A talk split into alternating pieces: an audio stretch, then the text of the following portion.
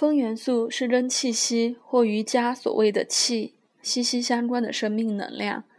风的次元属于物质世界背后的原型概念世界，也就是视线成特定思维模式的一种宇宙能量。它与心智的几何实现性能量有关，而这股能量可以塑造尚未发生的事物的模型。如果说火象星座关切的是借由意志让事情发生，那么，风象星座关切的就是尚未实现成物质现象的特定概念，专注于某些概念，以确保它们逐渐实现成物质现象。虽然风象人经常被指控为不实际的梦想家，但他们在广义的社会层面上却扮演着让创造力实现出来的角色，因为他们的想法往往能影响千万人的生活。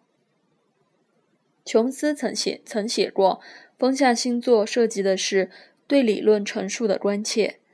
风象人对理论及概念的重视，令他们在艺术、文字及抽象思考上发现了最适切的表达模式。风象人有能力从日常的当下经验里抽离出来，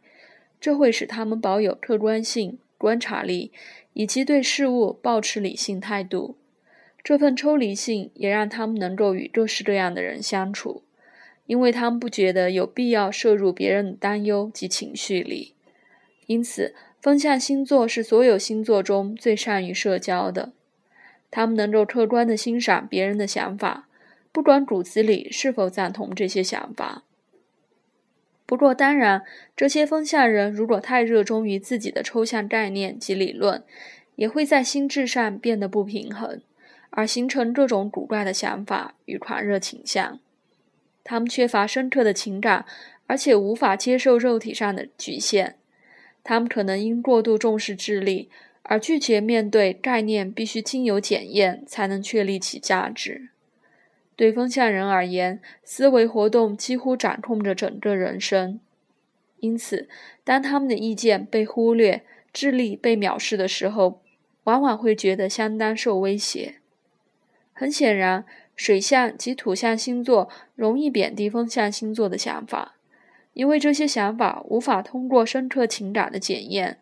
也不符合水象及土象所坚持的落实性。至于风象人这一边，通常他们并不想被土象人制约，也不想被水象人的情感及保留倾向渗透而失去自由。但火象星座却能刺激风象星座朝着更自在的表达模式发展，而且能带给风象人一种别处找不着的信心与力量。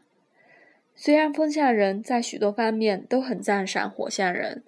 不过他们仍坚持三思之后才能付出承诺。这种习惯会令火象人感到不耐烦。